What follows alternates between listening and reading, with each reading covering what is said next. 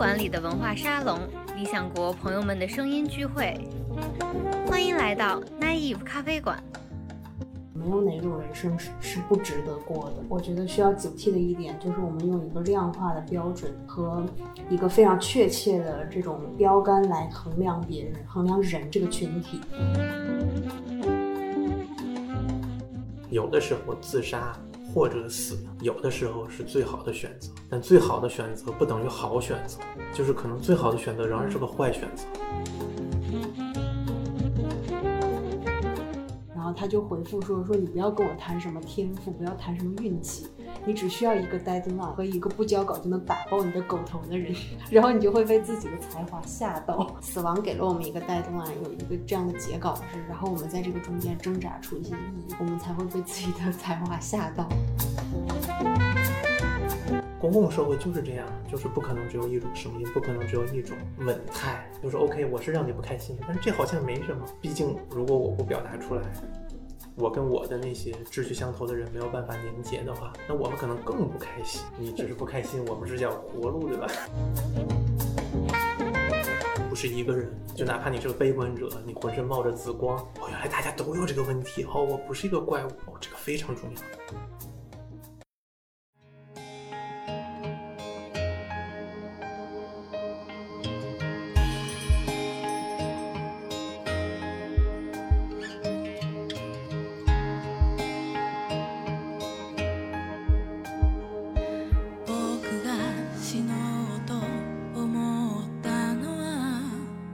这里是单音咖啡馆，大家好，我是荣谦。本周呢，我们延续上周的话题，和雪峰和曼妮继续围绕《生存还是毁灭》这本书来聊。这本书呢，现在也在各个电商平台上架了，是可以买得到的。如果你是刚开始听 Naive 咖啡馆的朋友，你可以在苹果播客、喜马拉雅和网易云收听我们的节目。另外呢，也欢迎大家在收听节目的同时给我们留言。一个人从出生，然后到跟随社会的主流价值，然后到意识到去反思人生的意义到底是什么，然后一直到死亡。然后两位觉得问了一个特别难的问题啊，什么样的人生是有意义的？觉得我就是提了一个死亡问题，不太好。但是我觉得大部分人都会想过这个问题。嗯，其实我那天还问了一下 Siri。Siri，真的什么？真的，我问 Siri，我说 Siri 那个，我没有问他人生是什么有什么意义，他回答不了。我问他的是那个，你觉得活着有什么意义？嗯，然后 Siri 特别哲学，你先，你你是的，对，如果大家要是那个问 Siri 啊，就是你多问几遍，他总会说，他说我现在没办法回答，就好像我很难剧透一个直播节目一样。嗯，他完全的预测了你的行为啊！大数据不是盖的。这个我也问过 Siri 这个问题。你们问的都是他不能死，因为他没有选择死，所以他活着。哎，是所有区所有语言的 Siri 的答案都是差不多的。我问的是汉语的。哦，不知道啊，没有试过英语和其他语言。嗯，我觉得 Siri 蛮哲学的啊。嗯，我嗯。你不同意，好像好像有点不同意。嗯，就是解读嘛，这个。那你你你雪峰老师先说嘛。嗯。什么样的人生是有意义的？什么样的人生都挺有意义的。对。就是所谓我们都有光明的前途。嗯。我天天九九六打卡。你天天这个失业没饭吃，然后他天天在医院里这个癌症中末期的放疗化疗，享受疼痛，我们都有光明的前途。好暗黑。嗯，我看到那个新华词典，我小的时候就看新华词典后面的例句，就是李华在 做店员，然后谁谁谁在。在公交车上面收收票，然后谁谁在糖果店称糖果，他们都有光明的未来，呃，光明的前途。然后觉得哇，好治愈啊，我也可以有。其实都不容易，卖糖果哪那么容易？好，我们拉回来一点，就是如果以 Benetta 在生存还是毁灭里面的提法，呃，对，说我们先来说一点好消息，就是我们人生还是有一点意义的啊。但是这个意义呢，嗯。就比如说，我给自己设定了一个目标，说，哎，我今天要喝一个快乐水，然后我喝到了，哎，我完成了这个目标，那我就像，呃，养成游戏呃打了一个卡一样，哎，实现了一点积分。但是它还可以再大一点，比如说我有我的家人，一个人至少会有呃父母嘛，就是至少在某个人生阶段会有父母嘛。然后你会让你的父母因你的存在而更开心一点，或者满足了他们的愿望。当然还有别的什么亲朋啊、同事啊，然后恋人啊，不啦不啦，你满足了他们，甚至子女。然后呢，大家其乐融融，这也是一种意义。甚至呢，你为更大的群体做了一些事情，比如说你的啊社区、你的时代哦，这个就听起来就有点大，甚至你的物种。嗯甚至所有的生物，嗯这个我很难设想什么叫为所有生物做了贡献啊。但是全且这么说吧，那你就有呃不同层面的意义。嗯但是呢，我们会发现，第一呢，这个意义好像多数不是为自己啊，它有的时候是为自己，但是即便是为自己的时候，也要取决于评价，而评价这个东西不是从你自己凭空出来的。可能你是被从小调教出来的一个价值系统，而这甚至说是一定的，嗯嗯，或者呢，你就是直接接受了一个惯常的观念，然后你按照这些观念去为自己设定目标，也许它适合你，也许它不适合你，然后呢，这是你说我终于是为自己做了一点事，但它本质呢上呢是为别人给你施加的任务做了一点事，啊，我在完成那个系统给我的任务。这个月不完成，下个月就换任务了。哦，我实在是最近玩这种游戏太多了。看出来了。另外一个呢，就是如果我们尺度放的足够大，刚才已经到了生物圈，对吧？但是如果这个尺度到了什么生态圈，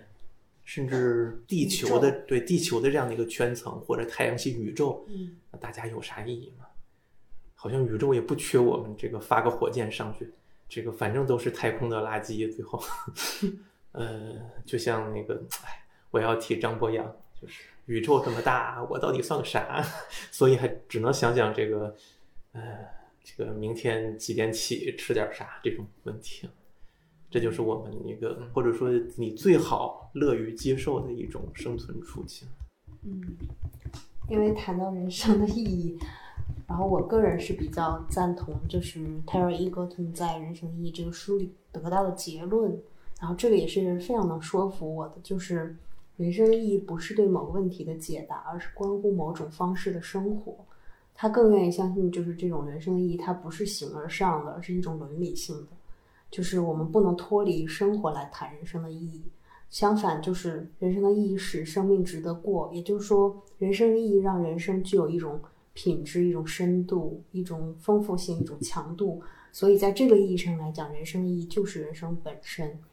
所以刚才雪玲老师说的是很对的，没有哪种人生是是不值得过的。就是我觉得需要警惕的一点，就是我们用一个量化的标准和一个非常确切的这种标杆来衡量别人、衡量人这个群体。我们通常可能会说啊，就是有意的人生什么样子的呢？比如说你达到了什么目标啊，有什么样的成就啊，或者赢得多少人的喜欢和关注啊这种。但我觉得这种量化的目标是非常危险的，它最终会演变成什么样的人生才值得过这种社会达尔文主义的一种理念。但是其实，在我看来，我很同意雪峰老师的观点，就是没有哪种人生是不值得过的，哪怕你很贫困潦倒、很落魄、疾病缠身，或者是被爱的人抛弃，或者是没有办法获得主流价值的认可，这所有的人生都是值得过一过的。然后下面就是想开一个新的维度，就是说。我们不管怎么样都要相信人生是值得过的。我在开头的时候也讲过，就是写《斯通纳》的那个作者约翰·威廉斯，他写另一部作品叫《奥古斯都》，就是这个主角屋大维，他本来想成为一个学者的，他的人生目标本来是一个学者的，但是因为他的舅公凯撒呢遇到遇刺身亡之后，他就不得不扛起这个重任，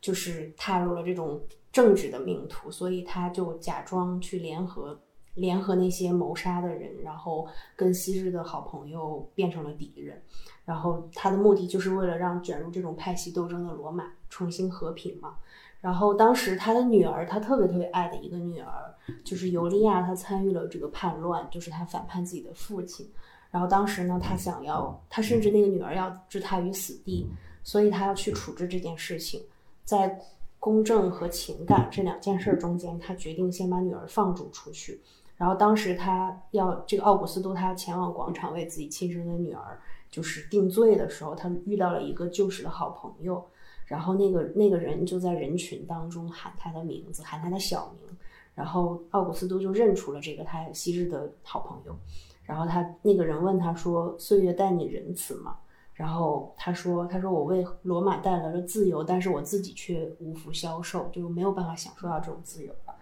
然后那个人就问他说：“就您的权威，您拯救这个罗马，您建造的这个罗马，值得你付出一切吗？”嗯然后这个时候，嗯，奥古斯都的回答是：“我得相信是值得的，我们两个都得相信是值得的。”也就是说，不管人生怎么样，不管他意义是什么，不管你认为你怎么样评价别人的人生意义是什么，就人生都至少我们要相信它是值得一过的。所以它也算是一个在很灰暗的里面的一道光吧，就是我们都要相信它是值得过的。我觉得贺老师介绍的啊，都是他主观选择的，他也是这么觉得的，他就选择说 就是这么做的啊。那其嗯嗯，你接着说啊，沈梦老师，你接着说。嗯这个唱反调的时刻终于到了啊！嗯嗯，哎，吴大维，吴大维如果知道自己开启了后面这个子子孙孙杀来杀去的历史，我不知道他会作何感想。嗯，值得，人生的值得，就是这个事情，还是看我们要以怎样的一个语境来去解读这个句子，就是说每个人的人生都值得。这当然也得等于每个人的人生都同样值得，同样值得也等于同样不值得。哇，呃这就深奥了。所以呢，就是对我们已经活着的人来说呢，我们有很多的理由，就是把这个人生进行下去。这个我们也许一会儿会讲到，就是你很难不进行下去。那这个时候呢，OK，我找点理由说它值得，或者说它不值得。就是如果值得能够更支撑你，和不值得能够更支撑你，哪个管用你都可以用。什么人间不值得，于是呢，我就可以放轻松去做很多事情，那也不错。你如果说人间很值得，那我可以去做一些事情，然后最后它产生一些不坏的结果，那也不错。但是对于还没有来到这个世界上的人呢，当然他们也决定不了，这个决定权不在他们手里。是我们作为一个现代人，要担当自己选的路，跪着也要爬完。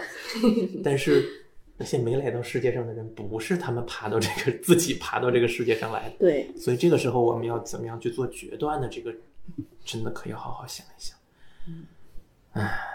对，就其实我读这本书，然后就觉得作者有一个观点特别的新，我之前没有看到过，就是他讲说生命意义属隶属于一个新的词叫生命质量。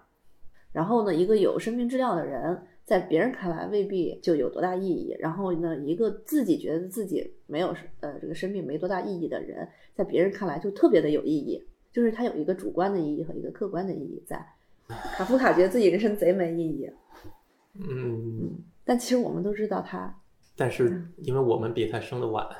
你事后诸葛亮是很好当啊。嗯，呃，卡夫卡，我印象中他是卖保险吧？不知道呢，也许现在来做一个成功的这个保险经理人也挺带劲儿的，还可以买个好车开开。有不同的维度嘛，它首先有一个相对客观的标准，对，就是所谓相对客观，可能就是它跨时空的那种见证性更好，嗯可能在更多的时空里面，更广泛的评价都会觉得它更 OK。比如说，比如说爱因斯坦嗯啊，做了那么了不得的发现，而且渐渐的有了越来越多的现实性应用，嗯拓展了呃人类的视野吧。OK，也只是人类意义的，呃，那我们可以说它呃有很多的意义。但如果他本人活着的时候，如果嗯一点都不开心，他想还宁愿没活过这一生，那不知道呢。然后还有就是，就比如说爱因斯坦那种判断是正确的还是错误的？如果他真的跟我们掌握的信息不一样，他掌握的信息让他能够足够做出比我们更正确的判断，那也许就是他是对的。嗯，人对自身幸福程度的评估受什么影响？雪峰老师讲一讲呗。你要看谁来评价，然后你依托于什么样的那个呃标准，然后以及你所追求的幸福到底是出于什么？你幸福或者不幸福，不取决于任何外在的事情。就是我觉得他一个人感知到的幸福，只取决于他自身。就是他的个性是怎么样的，他的精神是不是丰富，或者他从刚才说到的，就是从苦难和艰难当中复原的能力是什么样的。那些外在的，我们之前可能会评价到的，比如说呃地位啊、财富啊，还有名声什么的，这些都是我觉得是微不足道的变量。就是幸福，它是感受的话，就是叔本华晚年写的那个人生的智慧里面也提到了，就是他说幸福见是感受，那么这种。决定这种幸福的感觉的，必然是人们对事物的感知能力和他们感知这种感觉的强弱程度决定的。因为，因为我们也看过很多很有钱的人，我们都很羡慕有钱的人。但是，其实好多有钱的人，他们过得并不好。他们觉得 腰缠万贯，但是空虚寂寞。可能已经达到了那个财富的目标之后。他考虑的事情跟我们就不一样了，然后我们也会见过那种活得很惨的，可能就是食不果腹、衣不蔽体的人，他每天都挺开心。然后也见过那种就是可能取得了很多很多的成就，我们平时都达不到的成就的那种人，但是他们会经历精神上的危机，很多人都是这样的。然后也有也会见到那种虽然一事无成，但是每天都很快乐的人。然后会看过那种年轻人，就是他们好像前途一片大好，比如说就是名校毕业啊，或者怎么样，但他们就是不开心。可是也有一些他马上就要面对死亡这件事情的老人，他们每天都过活得挺坦荡的。就是说，我们在评价幸福的本质是什么？就是说，它最长久和最根本的一点，就是说它的内在是不是丰富？就如果他的内在足够丰富，然后可以抵御那种因为。就是欲望填不满，因为欲求不满而产生的痛苦。然后就像刚才雪峰老师说的，两个极端，一个是无聊，一个是痛苦。他能抵御这种欲求欲求不满导致的痛苦，然后又能又能去抵御那种因为太过剩而导致的无聊。这样的人，他我觉得他必然是幸福的，跟他外在的没有啥关系。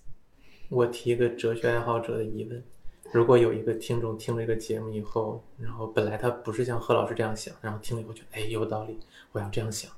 嗯，那他的幸福到底是取决于他自己，还是取决于你了呢？就是我们很难设想一个纯而又纯的个人，就是他他没有办法不生活在一个调教与被调教的环境里吧。但我觉得像我的话，我不会因为别人说了这样的话，我就感觉到幸福。你可能不会一次因为这样，但是对，不知道呢。而且就像我们最早也说过的，就它取决于一个你觉得自己不幸福这个事情，到底是离客观更近还是离客观更远。但我觉得刚才的那个诘问其实是我想说的关键的东西吧，就是对那样的一个处境下面，其实。真的想追求那种完全的依乎本心，这个事情其实是过于简单化的吧？就是哪来的本心这种事情？基于此呢，那所有对幸福的评价，其实也许挺难受自己控制的吧？因为你不是一个你控制全世界的这样的一个呃一个处境的。那认认知的问题呢？类似吧，就是没有人的认知是凭空掉下来的。嗯，但我觉得一个人也不需要控制别控制什么事情，在他的掌握之中，他才会感觉。那这个意义上，其实就对感到幸福，可能就是一个。对，但我们谈的就是感到幸福，不然的话，幸福就是一个客观的标准。对，感到幸福跟幸福，幸福不一定是客观的，但是它也不一定等于感到幸福。是不等于，但我们总要找一个，总要找一个。标准来谈论它，就是当我们谈到幸福的时候，谈到的应该是感受，不然别人怎么样判断其他的人幸福，只能他自己来。这个就好像我们最开始说的那个埃及的奴隶的问题就是，啊，主要是这些话题真的有点复杂。这个价值相对主义到底是合理还是不合理？因为其实都有很多的理由可以去支持。是，然后他是他又是自己可以反复说的，就是它是自圆的，从外面没有办法破的。哲学话题就是这样。其实我们今天还是应该多聊点吃点什么。我在看这本书的时候，呃，不知道看到哪儿，然后突然想到了一个问题。这个问题是，就是如果一个人觉得自己的生命没有意义，其他人也觉得他没有意义，那这个人可以自杀了吗？那这要看可以是什么可以了。就是你如果说他是一个权利的话，那当然啥时候都可以，对吧？嗯嗯，就是自己的生命自己把握。但是你如果从另外的意义上来说，这个可以是不是应当，或者是不是推荐，嗯，那就有不同的判断。一般来说，社会好像极少看到有社会是鼓励自杀，嗯顶多是宽容自杀。像日本那种风气下，已经是很宽容自杀，或者像允许自主安乐死和协助安乐死的那些国家，其实是已经很宽容了。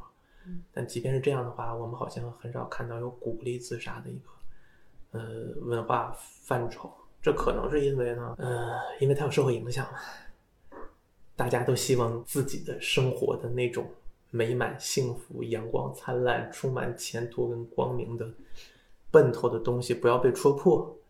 如果时不常的有人就搞自杀的话，可能就会影响我的心情。嗯 这是一个挺就是挺功利的一个想法。当然，它还有一些切实的影响，就比如说亲朋好友，他真的对你就是跟你有切实的关系，很在乎你的，然后你你在那里他就高兴，不管你咋样，或者说你如果过得不好，他会帮帮你，对吧？但是你消失了，一个人从一个网络中消失，就等于这个网络要重组，甚至消失掉。那每个人都会，就自己的虚拟人生就会改变，甚至消失掉一部分。这当然是不是所有人都愿意见到的，这是一个，嗯，你不管叫它是一个保守的方面，还是一个温情的方面吧。那还有一个方面呢，就是最近看一些文艺作品，讲复仇嘛，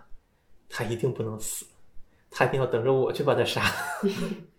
就是如果你觉得没意义，而且我也想消灭他，他不能自己死。嗯 这个叫做看着你活得不开心，对我很有意义啊。嗯，所以就是相对自杀这种事情呢，可能会有这样的一些就是外在的看法。至于自己呢，当然就是涉及到你怎样衡量自己的生命，你有可能是衡量错误了。这个这个思路会对我们来说是贯彻始终的，就是你的衡量是不是是是正确与否，就是我们粗略的说正确与否，和你的衡量是悲观乐观与否，这个是两个维度嘛。嗯可能他很悲观，他觉得就应该自杀，但是有可能这个判断也是正确的，这个情况也是有的。嗯，我们知道老舍是这个跳湖死的嘛，他在跳湖之前也就是遭了很大的那种屈辱吧，等于他是在六六六年吧，我印象中，然后他死了。跟他同年代的人呢，有一个叫陆志维的一个学者，没有死，到了七，我记得不太准，但好像是七五年前后他才死。嗯那我们可以比较一下这两个人的经历判断怎么样？老舍当然就是死了就死了啊，我们缅怀他。陆志维是个什么样的人呢？他是他本来是一个心理学家，他的导师是威廉詹姆士。如果熟悉哲学跟心理学的读者呢，可能会了解这个人是一个相当相当了不起的人。然后陆志维跟他在美国学完了心理学以后呢，回了中国就搞心实验心理学，嗯，成绩也是非常好的。但是后来就打仗了嘛，这个抗日战争了。最开始呢，他还坚守北京，因为他是燕大燕京大学的校长。他说我不能跑啊，这个我这这一摊要有人管。最后他还在日本的那个宪兵监狱还蹲过，因为他们说日本的宪日本方面就说你是这个当地的名流啊，这个呃这样你这样的一个阶层要该跟我们团结，跟我们亲善。他当然不同意啊，蛮有气节的一个先生，那就把他关了。他关了以后呢，也没有太多的办法，就嗯毕竟是想团结嘛，你把他杀了也没什么意义。那最后反正也嗯出来了，然后好像也去了西南联大嘛，但是呢就没有设备了，他就搞不了实验心理学了，然后他就一头扎进了语文学跟语言学，也取得了非常好的成绩。就是一种凭空转行，然后两门都报的一个非常厉害的学生。嗯，后来呢，就是和平解放北平的时候，他也是第一批出去迎接共产党的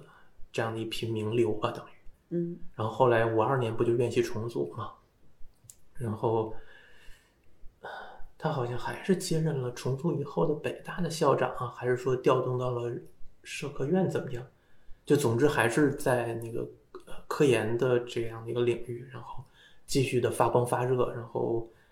汉语拼音的制定呢，当然他不是主力，但是他也做了一些应该是顾问方面的工作，就是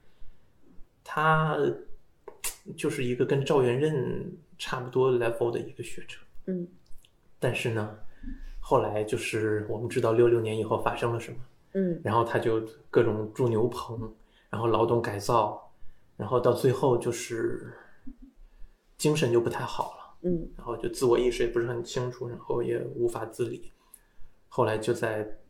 不确定是七三还是七五，反正这段时间里面，他跟他的夫人就先后的就去世了，在那样的一个眼看就见到光明的时刻。那如果他像老舍一样，六六年的时候就看清了形势，或者说呃有了一个运气，那他就六六年的时候就去世了。是不是可能就更幸福一点啊？他自己怎么衡量我们不知道，但是我们可以自己来去衡量这个事情。就是在有的时候，如果你有一个对自己生命的自主权，我选择继续它还是不继续它，比没有这样的一个自主权肯定是要，嗯，有可能追求到一个更合理的结果吧。就包括有的人在癌症晚期的时候非常的疼，以前我在豆瓣上看到一个呃网友就写他的家人还痛得不得了，想跳窗，然后被他们家里别的人救下来了。嗯但是你又没有办法帮到他，你给他吗啡或者怎么样也解决解决不了实质性的问题。那在一个我们这个有这样道德压力跟没有辅助安乐死的法律支持的这样的一个环境下，那这个人的处境，唉，好像就是少了一个必要的合理的选择。嗯，我挺同意雪峰老师说的这个，因为就是我们一般谈到自杀的时候，就会有一种说法是觉得自杀好，自杀的人好懦弱，说你连活着都不怕，为什么怕死呢？但是这种我觉得是有问题的，就是说他假定了活着经历的困难比决定去死这件事难，但是其实。呃，就以前我会经常在豆瓣上收到那种私信或者豆友，然后就是说他可能不想活了或者怎么样，嗯然后我经常会劝他们说，活着就会有好事发生。但是这个劝也不一定真的会有好事发生，而且选择自杀的人也不是说认为以后就没有好事了，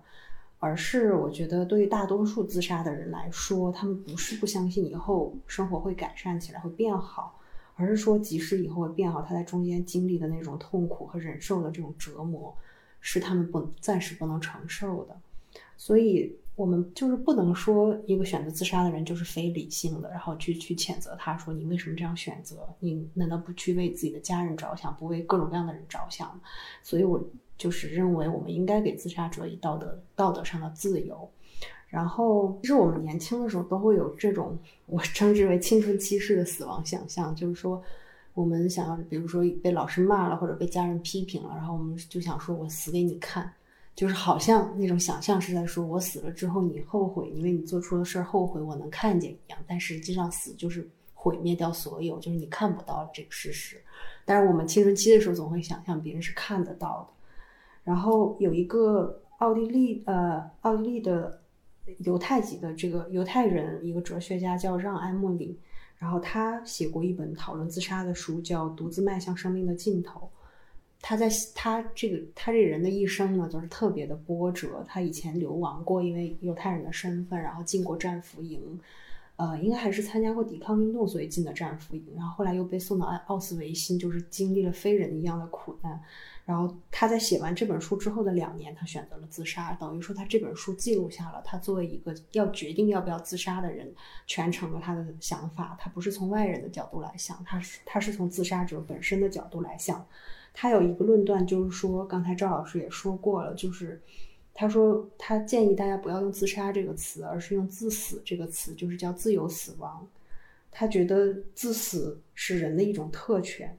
就是它的存在呢，它是一种本己的事情，就是它是为了用一个让所有的博士都哑口无言的“不”字，来抵抗每一种失败，尤其是最后到来的那一种。所以，我们往往说自杀的人是妥协了，但有可能他是因为不妥协，所以才选择了自杀。然后，其实对于大家，对于我们来说，就是我们没有做这样的选择，但是我我他就是建议我们要。怎么样对待这些自杀的人呢？就是我们要尊重他们的选择，而且不否定他们他们对于生命的参与感。他们曾经参与过生命，而且不要高高在上的谈论他们，而是要用一种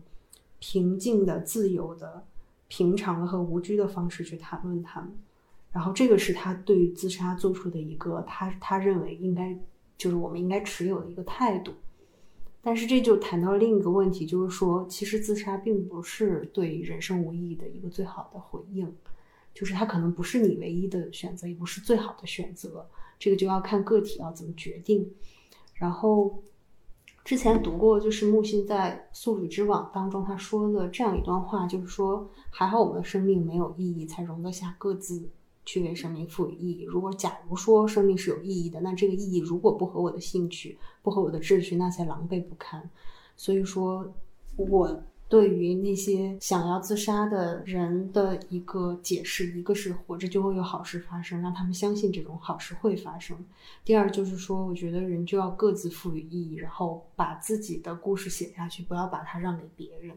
就是要自己自主的掌握这种意义。然后，而且活着其实本身就是在对抗虚无。就是如果你真的觉得活不下去了，你就缓和一下自己对意义的这种回应，然后试着活下去。嗯，嗯，刚才贺老师说到这个青春期自杀想象的问题，嗯，我觉得这个时候我们应该发出一些正义的呼声，就是啊，父母啊，你真的有问题呀！你把孩子带到世界上来，你还让他不开心，让他天天想死，你是怎么做的，对吧？就是我们之前不也看到一些新闻吗？那个孩子坐在车上，然后下来在桥头上直接就跳下去了。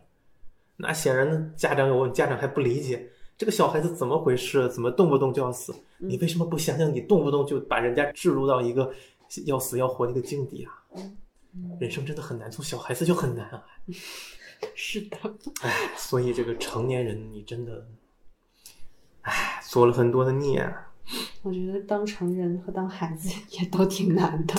就你怎么样去让一个小孩从小的时候就相信他活着是有意义的，这件事儿本身就很难。因为青春期的时候，每个人都会质疑自己为什么要活着，然后有的人就会选择一个比较极端的方式去回应这种问题。所以家长真的是，嗯。不要控制。而且我特别反对那种论调，就是有的家长就之前也一直有，就是呃说什么我是第一次做，第一次做父母什么的，那我还是第一次做别人的小孩，对不对？每个人的生命只有第一次。对，我是第一次做 什么做做爸爸做妈妈，然后你要原谅我，我不原谅。就很遗憾，没有父母的考试，很多人就但是快当考试有啥用呢？驾照还不是每个人都考了。但至少要有门槛啊！很多人没有想清楚就去做父母，然后把自己的一些传递给下一代。所以，要不要再生一个娃？这个问题上真的要好好想想。但一般想多了就不会生，因为答案往往是很悲观。另外一个呢，就是在《生存还是毁灭》里，这个这个书里面，作者其实提了一个跟贺老师相反的一个例子。嗯，就是贺老师刚才不是说，有的人说活着都不怕死啥，就是好像活着是一种哦了不得的一个一个形象，一个占据道德高点的一个一个形象。但是贝纳塔其实举了另外一个情况，就是说啊，人生都这么惨了，你看我还活着，你凭什么相信人生乐观？就是我是相信了人生很惨，我才活着的。你没有意识到这个问题，那你是拿衣服了，就是有这样的一个就是道德嗯高下的一个东西，但其实也不是这样，就是不管我们占据什么样的自诩的或别人看过来的那种什么道德优劣，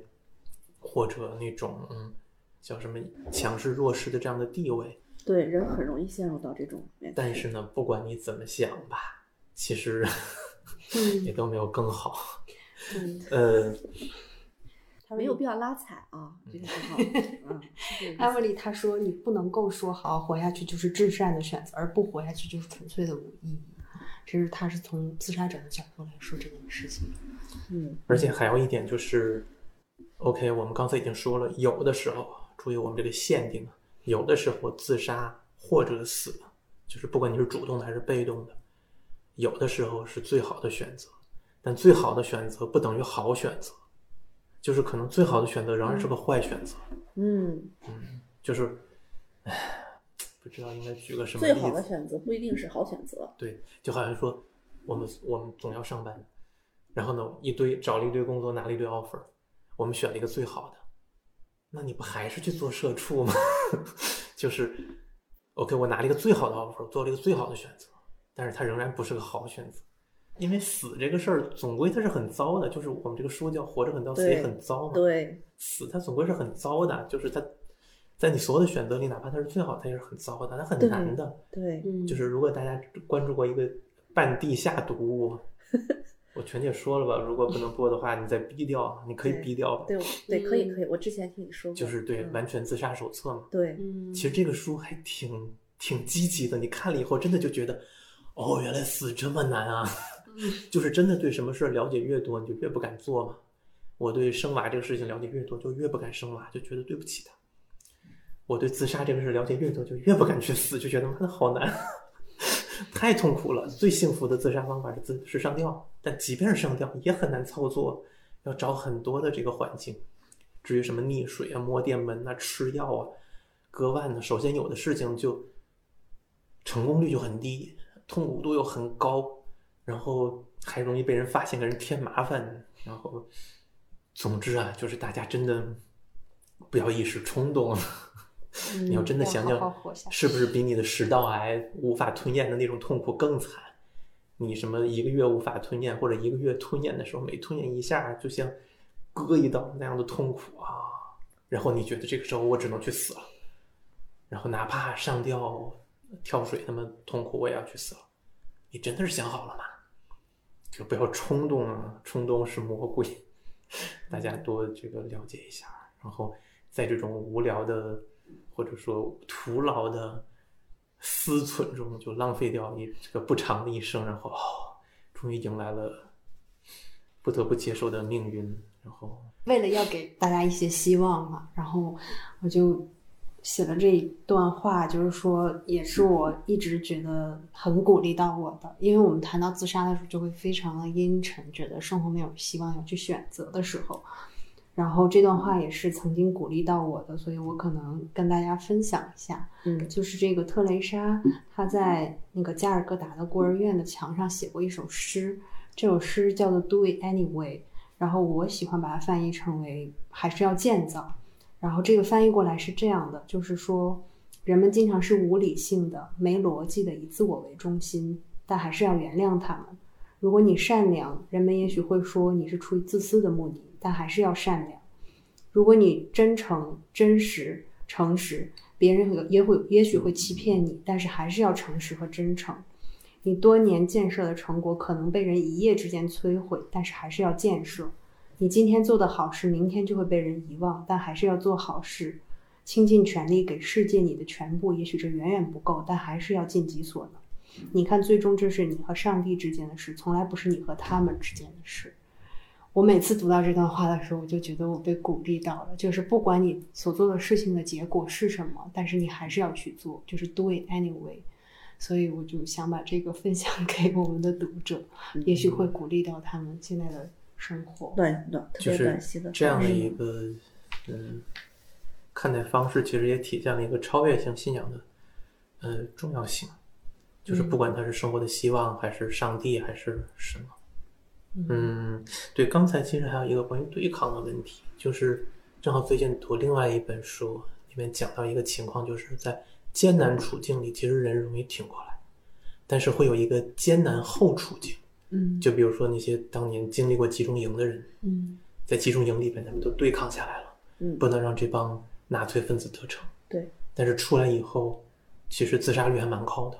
对，这样的一群人，就是感觉我终于了了一桩心事，我把它对抗完了，然后啊，我已经就是都经历过那样的东西了，我的人生我也想明白了，就去吧那种。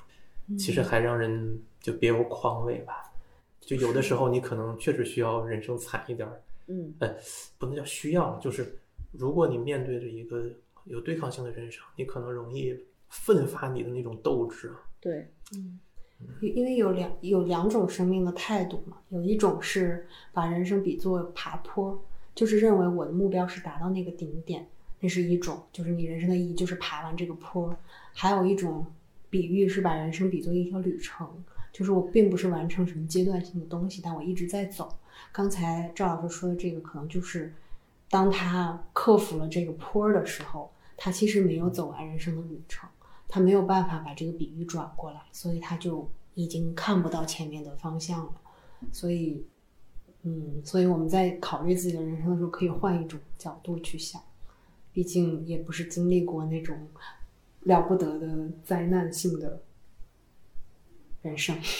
还是要活下去。对，我们终于从现实进入到劳动部分了。就是虽然我们以可预在可预见的将来，我们其实看不到我们嗯嗯有永生的可能性，但是它毕竟是个可能性嘛。嗯就是可能我们也会拿这个来鼓励自己啊，总有一天可以永生了，那这是不是好事情？嗯碰巧这个奇葩说也讨论过这个题目，就是冷冻嘛。他说的不是永生，他说的是把你的生命先暂且延续下去，嗯然后以观后效，看看后面有没有机会让它再延续下去。正好我们这本《生存还是毁灭》里面其实也触及了这个问题，而且也涉及了冷冻这个例子。然后你会发现，其实两边踩到的论点是高度重合的，但是组织方式不太一样了。就比如说，都会关注这个技术本身是否可靠。嗯，你动了，然后结果一百年以后这公司黄摊儿了，谁来把你解冻？或者你当时冻上以后，马上这个人就损坏了。当然，如果你的处境是马上要死，你不动白不动，那嗯，对你来说可能动了也没有什么损失。但是任何事情都有利益权衡的，对你没有损失，你家人要掏一大笔钱啊。然后呢，他们还要面临那个道德压力，对吧？就是本来没有这个选项，你死就死了，我们抱着你呃，或者不抱着你哭一哭一顿就完了。嗯但是我现在有这个选择了，然后这笔钱呢，我如果拿不起，我真的拿不起，我可能这个心理压力小点。但我介于这种拿得起、拿不起之间的时候，然后又涉及到各种权衡，比如说，我到底是用最后这你你生命最后的这几个月，甚至说一年，跟你享受一段一起的快乐人生，这笔钱花的更划算，还是哎把你冻下去，然后我不停的还贷，然后我也不知道我能帮你还到哪年，然后后面的贷谁帮你还，然后什么时候帮你解冻，这个无望的对呃未来到底怎么样更划算？这个事情就有的时候选择，哎，也真的会带来压力。虽然有的时候它也会带来、嗯空间吧。还有就是，哪怕这个冷冻这个事情成立，嗯然后你能够不断的这样延续生命，但这严格说它不叫永生，它只叫医学永生，或者叫极寿，就是寿命极长。嗯因为你还是可以横死。就是“横死”这个词其实是是哲学界比较 喜欢的一个词，就是它区别于自然死亡。为了逃避横死，人们建立社会契约，这个是一个霍布斯式的逻辑嘛，就是为了逃离那个人对人是狼的丛林状态。嗯我们哪怕把所有的权利交给利贝坦，只要你让我活着，只要你让我不要天天面对死亡恐惧就行。就霍布斯的要求是相当低的，嗯但是即便是这样低的要求，如果你让我面临死亡恐惧了，老子也不再服从你。但是呢，就是我们如果只是靠冷冻能够延寿，那我们就是现在摆在眼前的选择只剩下横死了的。那这种恐惧其实反倒让我们就是呃，可能永生的吸引力没有那么大，因为你生命越长，你横死的几率越高嘛。但是如果如果我们连横死都可以免掉了，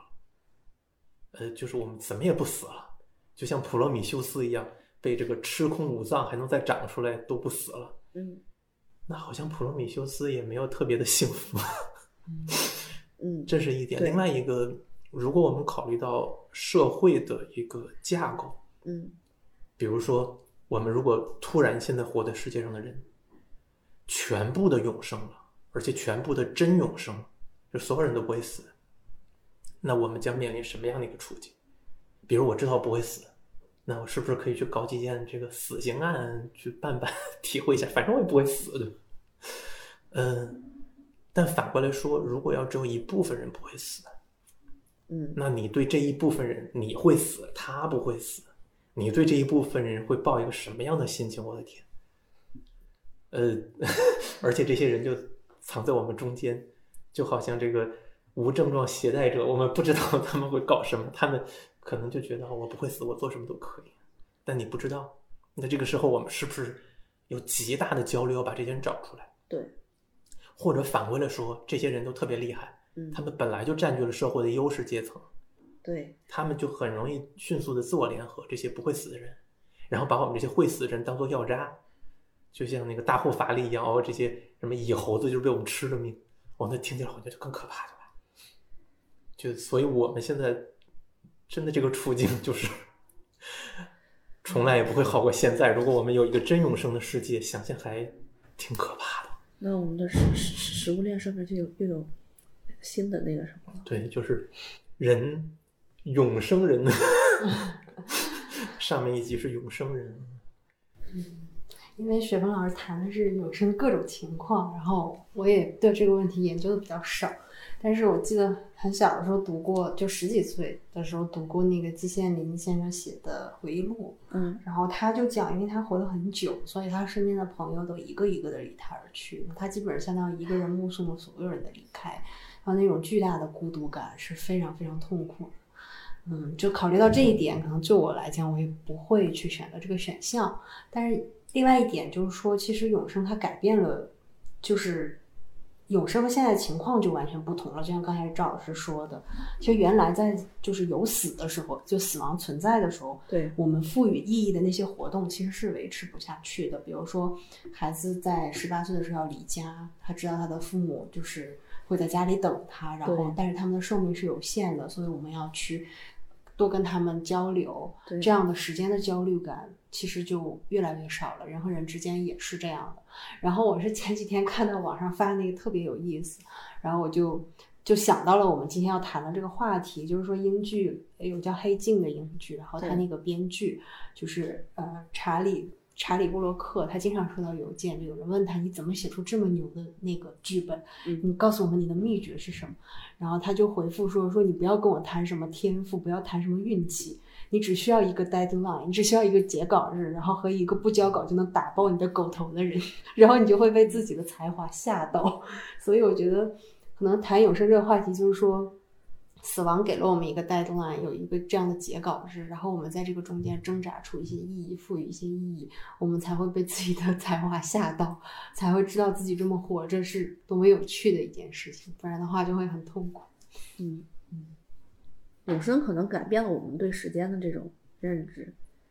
如果人永生的话，爱情这种东西还会存在吗？其实就是所有的我们这些脑洞啊，不管是看起来有点现实的，还是看起来毫无现实根据的东西，其实都是基于我们现在的处境。嗯，所以，如果我们的处境本身变了，那所有的这些设想本身就不成立了。嗯就是我们站在一个台子上，我们不可能就是踢倒这个台子来去做一些二阶的活动。嗯，这个就是所以哲学活动嘛，就是 就是这样的。就是一个人永生，他也仍然是人啊，他不是神。呃，就看你的神奇系统是怎样。就是如果你是以希腊的那种系统来讲，嗯它永生，哎，他们并不永生哦，他们是可以横死的。对，就是你做一个真永生的人，其实比他厉害啊。呃，超越了神。对，就可能更像那个《他来自地球》那个电影里的男主，就是他是在影射耶稣嘛。但是如果我们宗教观不同的话，我们不争论这个问题，就是你死了也可以复活，嗯，然后那像希腊的那些神呢，他勇武有力，然后他没有病死这种事情，或者至少是极寿的。那在那样的神奇系统里面呢，他们也是神嘛，他们也有伟力嘛，他们主要是能造成超自然现象。但是呢，有的神奇系统呢，就是非常抽象的神嘛，就是它甚至不在这个世界里面，就是我们很难通过我们现在的这种物理时空观念去设想它，对，甚至都不是个物理设想的东西，那就是另外一回事儿了。人家都无所谓死不死，人家只有现在，对吧？但是我们也只有现在。有一句名言叫做“我们只有现在”，这个樱木花道也说，然后奥古斯丁的那个神学观念也是这么说的，就所有过去也好，还是未来也好，不过都是现在的一个投射嘛。对，那这句话其实我们可以把它这个打出来，贴在我们平常容易看得见的地方。我们只有现在，你可以把它理解成只争朝夕，可以把它理解成享受当下，嗯可以把它理解成啊替未来瞎操心干啥，嗯，也可以把它理解成这个 whatever 啊。嗯我们回到现实，老师 回不来了，回已经飞。出去了。今天我们在网上冲浪的时候，尤其是谈到关于某些问题的时候，你很难避免有些人会来抬杠。然后呢，你们怎么看这种盲目乐观的人，甚至还出来反对你的批评的声音？其实心智结构上，我觉得跟自杀有类似性吧，就是会让他不开心嘛，因为他的认知协调性是维持在那样的一个呃情况下，就我们全体叫保守或者叫叫主流吧。你这样的话，有其他的声音，你刺激他去想问题的话，是不开心。但是公共社会就是这样，就是不可能只有一种声音，不可能只有一种嗯、稳态。就每个人都有不同的稳态，而且都有权利去维护这些不那么伤到别人的稳态。就是 OK，我是让你不开心的，但是这好像没什么。就毕竟，如果我不表达出来，我跟我的那些呃呃志趣相投的人没有办法凝结的话，那我们可能更不开心。就我们总要取一个权衡，就是我们在满足底线的情况下，大家都给他活路嘛，对吧？你只是不开心，我们是讲活路，对吧？而且呢，就是公共讨论这个事情啊，真的很重要。但是呢，在这个方面呢，我们也说不了太多的东西。就总之，各种意见都应该去伸张出来，这样才能才能找到这个大家同好。就像我们在这个书的这个宣传语里面呈呈现的，叫做“你不是一个人”，就哪怕你是个悲观者，你浑身冒着紫光，嗯，然后当你知道不是一个人的时候，这个很重要。就是在他们那些做心理治疗的圈子里面，包括团体治疗，为什么有特别的效果？就是发现 OK，这十个人坐成一圈聊天的时候，发现哦，原来大家都有这个问题，哦，我不是一个怪物，哦，这个非常重要。这个支持非常艰难的、很糟的活着呢，不至于那么快的迎来很糟的死啊。对，嗯，其实他说的那个“你不是一个人”的心理治疗有两个原则，第一个就是告诉他你不是一个人，第二个就是你并没有被困住。嗯，这两点对于一个人来说非常重要，因为好多人想不开，是因为他觉得他是一个人，并且被困在了当下，没有办法逃脱出来。但你如果告诉他这两点，对他来说是一个非常大的安慰。然后我接着雪峰老师刚才说的话，就是因为确实是我们现在生活的这个时期，就是说信息是非常巨大的、庞大的，而且过载的，每天都在输入信息。然后在这个信息过剩的时期，其实，嗯，那些能够成功的处理这些信息，然后让这些筛选有用的信息，让这些信息为自己所用的人，其实这批人或者组织，然后利用这些信息来创造价值的人，就是那个我们所谓的有信息素质的人，就是英文叫做 information literacy，就是有这个信息素质的人，其实他界定了不同的在信息上不同的阶层。然后，如果那些不愿意面对负面消息、不愿意面对真相的人，他们选择用粉饰太平来把这个事儿过去的人，其实他们的信息素质是偏低的，就他们筛选信息并让这些信息为己所用的这个能力是偏低的，